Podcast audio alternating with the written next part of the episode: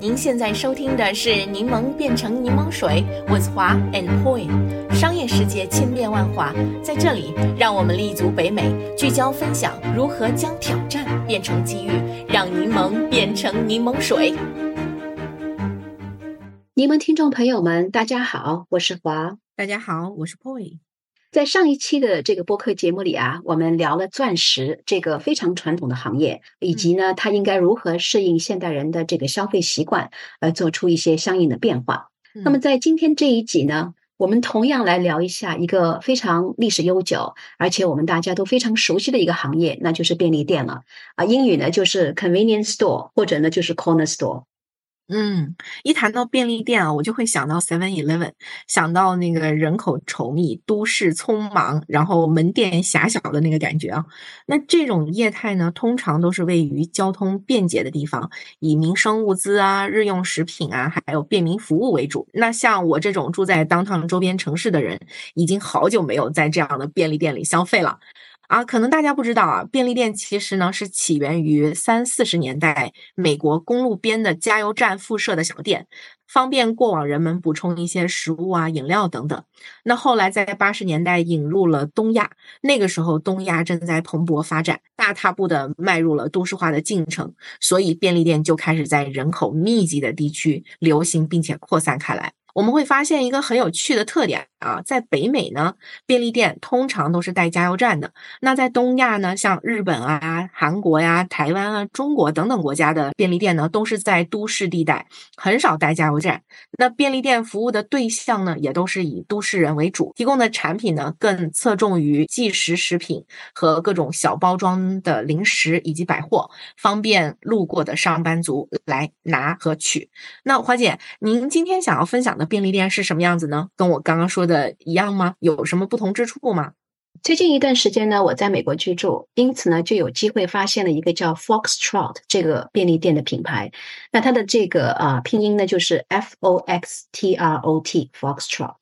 它的总部呢位于这个芝加哥，它是在二零一四年的时候成立的，其实也就十年都不到吧。创始人呢是 Mike Lavitola 跟 Taylor Brown。最初呢，它只是一家这个线上的公司，后来呢就转向了实体零售。它的品牌宗旨啊，就是整合这个社区零售，英语呢就是 neighborhood retail 和这个电商的科技精华，然后呢营造一个充满那种发现啊、探索的这种社群体验。而且呢，鉴于这个宗旨呢，Foxtrot 对便利商店的这个概念呢，也进行了这种全新的演绎，非常注重精选当地美食和独特的杂货，就打造出一种犹如 Instagram 动态转为现实的那种感觉。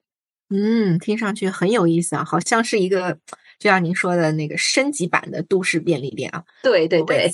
我为此专门上这个 Foxtrot 的网站去感受了一下，因为我在多伦多这边嘛，哈，我们这边是还没有的。嗯，我相信那个手机 App 应该也是可以同步可以体验到哈。那我就发现网站上展示的这个食品真的很美味，很小资的感觉，就是包装什么都特别的。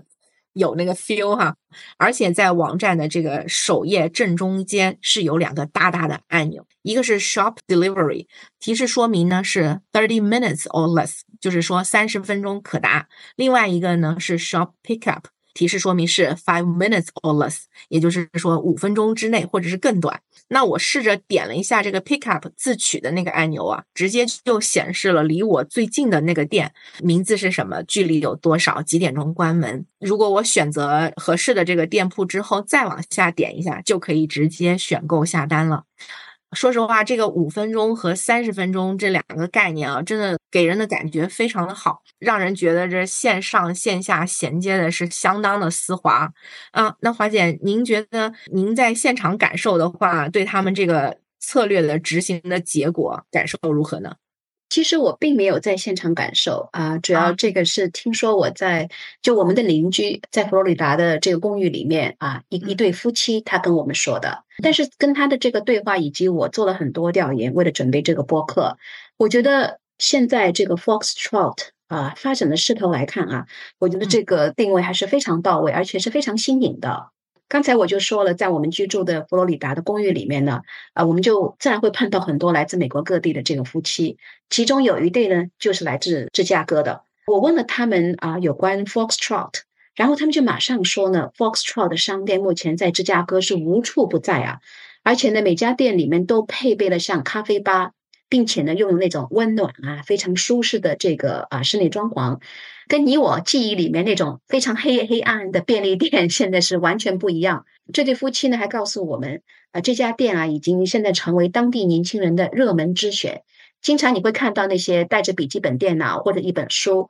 坐在那里工作，或者呢就会朋友。而且呢，他们又是一个货物重组的便利店，因此呢，很容易在里面度过一整天。你看，从早晨呢喝一杯咖啡，吃一个早餐的三明治，然后中午呢再买点快餐，下午呢就甜点，到傍晚时分呢啊，美国很多地方都有这个 Happy Hour，然后呢这家店呢也是它在傍晚时分有这个 Happy Hour，提供这种折扣价的葡萄酒和啤酒。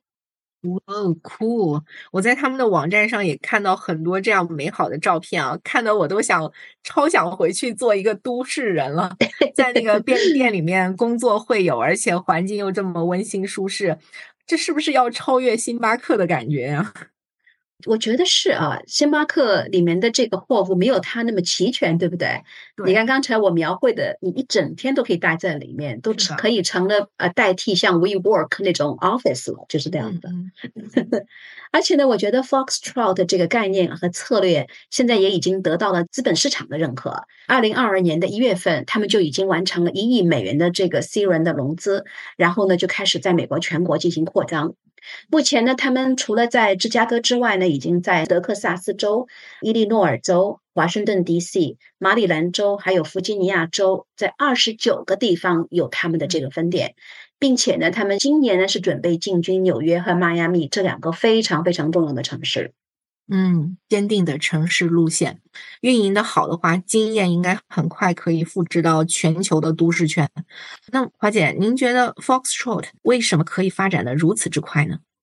嗯，其实呢，跟这位来自芝加哥的邻居啊交流之后啊，我就马上对这个品牌产生了非常非常强烈的兴趣。所以呢，我就真的是花了很多时间做了一些调查，然后呢，这里跟大家就分析一下，也分享一下我我的一些想法。首先呢，我觉得就是它把多种元素融为一体了。它的独特之处呢，就是它对这个便利店的概念进行了重新的思考。其中一个重要组成部分呢，就是强调线上和线下的这种完美的结合，对吧？在线上，你看 Foxtrot，就像你刚才说的，就是通过一个应用程序，可以让顾客从他们的供货清单中选择这个产品，然后呢，可以去说是送过去，也可以去 pick up，对不对？基本上可以保证在一个小时之内可以拿到这些货物。然后在线下，刚才我也说了，它已经成为至少在芝加哥地区年轻一代的这个消费者提供了集这个工作场所、会有场所和餐厅等功能为一体的这种体验。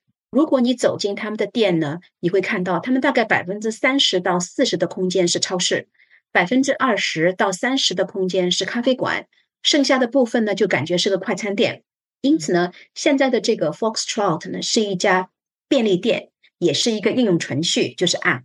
也是一个 App 里面的商店，对吧？我记得以前我我看过一篇文章，就是分析香港为什么这么多年轻人他们呃花很多的时间在户外待，呃就是说在那个各种酒吧呀这种地方待哈，是因为香港的那个住宅都特别小嘛，那么他们就呃可以把自己大部分的时间花在外面，然后住宅呢只是睡觉的一个地方，所以我觉得这个。很多这种繁忙的城市都是这样，寸土寸金嘛，所以自己的家不需要具备那么多功能。那如果说他们在这个 Foxtrot 里面又具备了超市功能，又具备咖啡厅的功能，还具备了这个快餐的功能，那就非常好了。你看，像星巴克，咱们刚刚说了，它主要是喝咖啡，多少产品还是有一点单一的。但是在 Foxtrot 里面，就是可以点东西吃，食物还很美味，然后又可以跟朋友谈点事情，也很方便，而且地方又很有格调，真的是很符合年轻人的品味和审美啊！我感觉全都在点上，全中。嗯，是的。虽然现在呢，Foxtrot 已经发展成为一个相对完善的线上线下一体化的生态系统，但是呢，呃，就回到二零一四年的时候啊，它刚刚起步的时候，仅仅就是一个非常简单的配送运营的模式，主要呢就是为芝加哥的大学生提供啤酒啊，还有其他基本生活必需品的这种送货服务。然后到了二零一六年的时候呢 Foxtrot 就开始引入这种实体店的模式，并且呢，扩展了它的这个核心客户群。它呢，就不仅仅只是服务于这个大学生了，而且呢，还开始吸引像二十五岁到四十五岁这样的年轻专业人士和家庭，尤其呢，是在这个城市当中没有车的这一组。那在这个转型期间呢，也就是 Foxtrot 开始重塑城市便利店的概念，就打造那种现代化的角落小店，对吧？并且呢，就是借助它已经建立的线上的一种优势。特别是它一小时内能够送达的这种独特的卖点，然后就创建一个具备快速配送能力的这种全渠道的这种角落商店。现在啊，如果啊你有机会去这个 Foxtrot 的话，它一般一个标准的一个便利店的这个面积大约是在两千五百到三千平方英尺之间，大约一半的收入呢是来自零售，另一半的是来自这个在线平台。很有意思的是呢，他们的这个顾客啊，不单单是就只去这个在线平台，或者是只来这个店里面消费。他们的顾客呢，是经常在两个渠道之间穿插消费的。比如呢，可能早上来店里面买咖啡，晚上呢，也许会在线订购这个葡萄酒或者其他的生活必需品。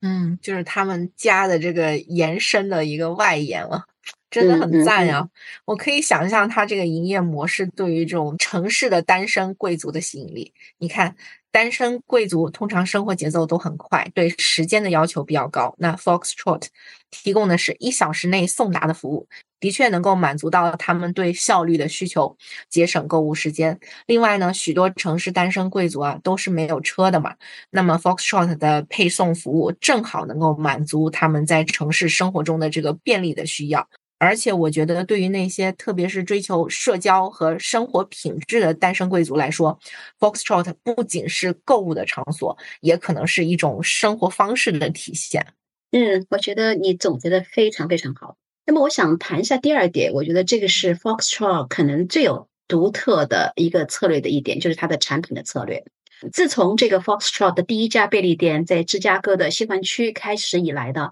他们就一直努力将这个一些知名的高端品牌和小众的这种本地高质量品牌相结合，而且货架上啊经常摆满了各个地方特色或者是带有那种社会责任感元素的这种产品，经常为顾客营造有趣、轻松，特别是意外惊喜发现的产品。现在如果你在芝加哥提到 Foxtrot 的话，大家就会立即把它视为是食品和零售领域的那种独特的分项标了。为了精选这些独特的产品啊。Foxtrot 的员工每周都会品尝数百种产品，涵盖的这个类别真的是琳琅满目，包括像葡萄酒啊、啤酒啊、咖啡啊、小吃啊、冰淇淋啊，还有其他的很多甜品。然后呢，就在每个类别当中挑选最优质的产品。我想这个工作还真不错啊，所以每周我都可以品尝很多的这个不同的产品。这样的人，对 对对，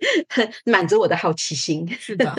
Foxtrot 的这个联合创始人和董事长 Mike Levitola，他就曾经这样说过啊，在我们创办这个 Foxtrot 之初呢，我们的核心理念呢，就是为我们的顾客提供精心挑选的这种独特的商品。那现在便利店上呢，大家可以看到货架上都是充满着市场上随处可见的这种成就产品。因此呢，我们的一个重要的策略就是致力于发掘新兴产品，呃，无论是大公司的新品牌呢，还是小众的创业品牌。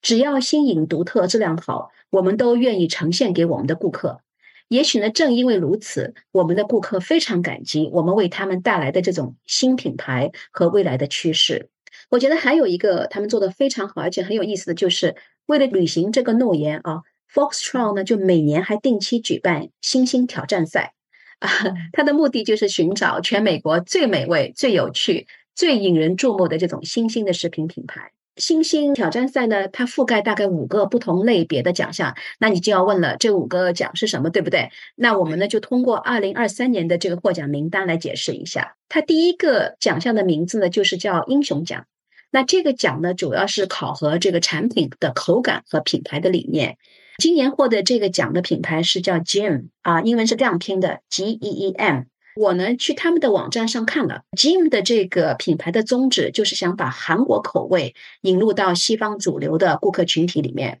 他们有一个非常有趣的这个品牌口号，就是 A Korean a favorite with a Western twist。第二个奖的这个名称呢，就是创新奖。那这个奖项呢，就是授予那些用独特创新给顾客带来惊喜的产品。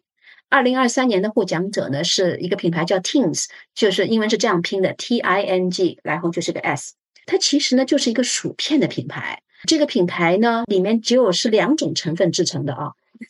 因此呢就非常的健康、纯净、简单、天然，而且呢也不加任何的人工添加剂。第三个奖呢就是经典再创新奖。那这个奖项呢，就是表彰那些在传统的原料基础上做出创新的产品。二零二三年的这个获奖者是 A Friendly Bread，这个他们旗下的冷冻烤奶酪三明治。那烤奶酪三明治可是我们家老公最喜欢吃的产品哦，是吗？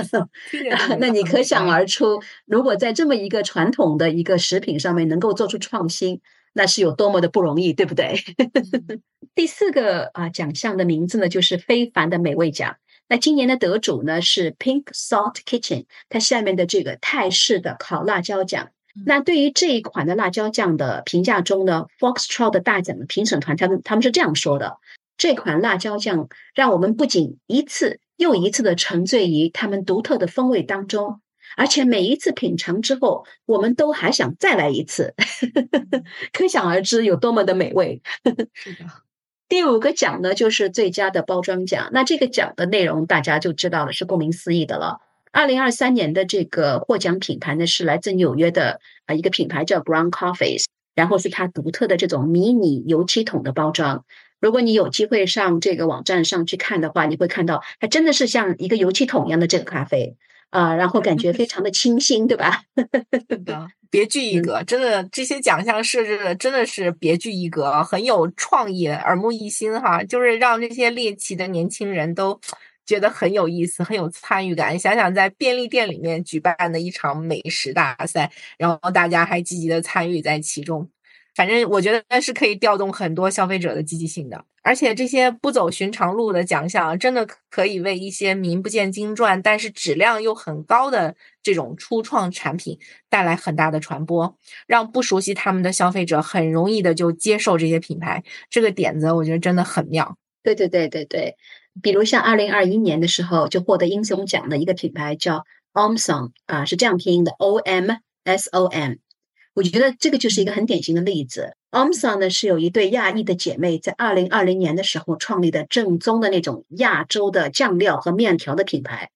因为获奖呢，它就不仅仅它的产品可以进驻到这个 Foxtrot 的这个货架上。我觉得更重要的是为他们打开了更加广阔的这个销售渠道。有一点啊，Foxtrot 就是非常厉害的，他们不仅仅只是发掘好的产品，我觉得他们更知道怎么去讲述这些新兴品牌的故事。你也知道，任何一个新兴品牌面临的挑战就是让顾客如何发现他们，对不对？然后如何了解你的产品？那 Foxtrot 呢？就每年一度的这个新兴挑战赛呢，从线上到线下，就积极打造一个能够鼓励顾客发现新东西的这种兴趣和零售环境。比如呢，星星挑战赛的这个获奖者，他们不但有这个渠道的聚焦的宣传，同时也会提供获奖的这种专属标识。并且呢，在店内最显眼的地方进行重点的展示。这里我想说一下，我看过很多零售行业的这个顾客行为报告，发觉这种新又好的东西呢，一直是一个重要的吸引购买的元素。最近啊，我还在跟我的先生说，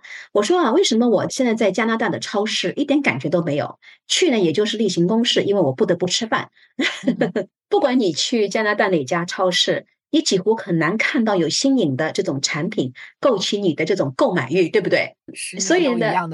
对，十年都一样。Loblaws 可能还好一点，但是很多店大家跑进去就根本没有什么巨大的差别。这也就是为什么我在美国居住期间呢，我就特别喜欢去美国另外一个超市品牌 Trader Joe's 的这个原因了。那 Trader Joe's 呢和 Foxtrot 相比呢，它更加注重自有品牌的开发。所以呢，冬天呢，我在佛罗里达居住的几个月内啊，我都至少每周会去一次这个 Trader Joe's，主要目的呢，就是想去买只有在他家才能买到的这些产品，而且这些产品啊，都是味道非常的鲜美，价格也是非常非常的公道。所以呢，像 Trader Joe's 啊，还有 Foxtrot 这些超市和便利店，不但满足了我们对新产品的好奇心，而且呢，因为品牌一直花很大力去注重开发自己的这个品牌的质量，所以呢，我们知道一进到他们的店里面，我就非常的放心去尝试购买一些新的产品，对不对？所以我在想，这些品牌的生意能够一直如此的火红，也是有相当大的原因的。嗯，我也非常有同感啊。像呃，Trade Joe's 和这个 Foxtrot 这样的超市和便利店，它不仅满足了消费者对于新产品的好奇心，而且因为他们始终都是注重质量，让顾客可以放心尝试和购买。难怪这些品牌能够一直讨消费者的欢心啊。第三点呢，我想说一下，就是零售店的设计和运营了。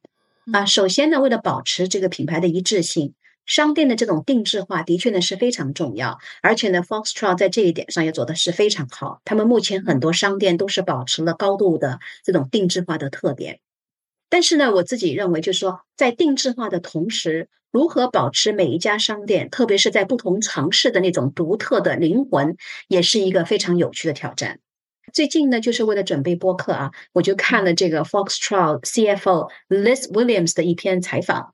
然后呢，他也是这样说。他说，Foxtrot 呢在继续推行这个标准化商店的同时，还将继续展示每个商店的这种灵魂。特别呢是在顾客 shopping 的这个区域，鼓励更多的这种创造力和原创性，并且呢就注重后台操作的这种标准化。他说呢，还有一点非常重要，就是零售商在设计这个啊 shopping 空间的时候呢，一定要考虑到工作人员的这个需求，因为只有这样才能鼓励他们提供出色的这种顾客体验。除此之外呢，就是说啊，Liz 也说了啊，顾客的这种教育也是至关重要的。虽然呢，Foxtrot 从一开始啊就是涉足电子商务，但是很有意思的是，其实很多新客人并不知道他们店内有配送的服务。所以 Liz 呢就说，当你直接清楚的描绘我们的服务时候呢，这个销售额就会有所提升。虽然呢，我们并不希望在我们的这个 menu 上面显得杂乱无章，写很多的东西，但是呢，有的时候你简单的增加一个配送两个词，就可以立即促进这个线上的销售。听完您介绍的那么多，我真的想为 Foxtrot 的那个掌舵人大大的点一个赞。坦白讲啊，便利店啊，它并不是一个什么创新的业态。但是他们非常敏锐地捕捉到都市消费群体的需求，根据自己的这个商业策略，重新整合不同的资源，打造出属于自己鲜明的品牌特性。可以说是在消费类市场的红海当中，非常聪明地圈画出了自己的市场版图。可以看出来啊，他们这个思路非常的清晰，知道自己能做什么，应该做什么，也知道自己的客户需要什么，是自己在引导这个市场，而不是像一些企业是被动的。有什么做什么，什么赚钱做什么。如果是这样的话，他就会做得非常的辛苦。另外一点啊，我觉得他们围绕自己的这个商业策略，在执行的细节方面考虑的也是非常的深入的。您前面提到他们在继续推行标准化商店的同时，还将继续展示每一个商店的灵魂。所以我猜想啊，Foxtrot 如果开到迈阿密的话，一定会花大力气考虑更多适应高温天气的、符合本地人需求的产品吧。那 Foxtrot 也会多一条消费理由，就是可以让消费者们去打卡不同城市的门店，因为他们有着不同的特色的产品，等着消费者们去探宝、去发现和去体验。嗯，是的，我非常期待迈阿密的 Foxtrot 能够在明年我来的时候能够 launch。我们再谈一下啊，Foxtrot 的殿堂设计。在谈到这个殿堂设计的时候，刚才我们已经说了很多了，是吧？然后呢，就不禁让我想到了我曾经为加拿大知名的这个咖啡连锁品牌 Second Cup 提供咨询的时候，他也提及过，就是 Second Cup 那种 Oasis。Oasis 的中文就是绿洲的定位，在这个非常的快节奏的社会当中啊。许多咖啡店都是非常重视扮演这个第三空间的这个角色，那 Foxtrot 也是如此啊。刚才已经说了很多了，而且你去网站上也可以看到，他们的店面设计是非常的现代而且明亮，非常的有吸引力。因此呢，就很多年轻人是非常的喜欢。他们不仅是用来聚会啊、喝咖啡啊、商务午餐，甚至选择晚间作为约会的场所。所以呢，就真正的啊是在顾客的生活当中扮演了这个第三空间的重要角色。不断的根据客人需求的变化进行调整，全天候充分利用其资源和空间，说明 Foxtrot 它的团队的商业头脑和创造力都是一流的。嗯，是的。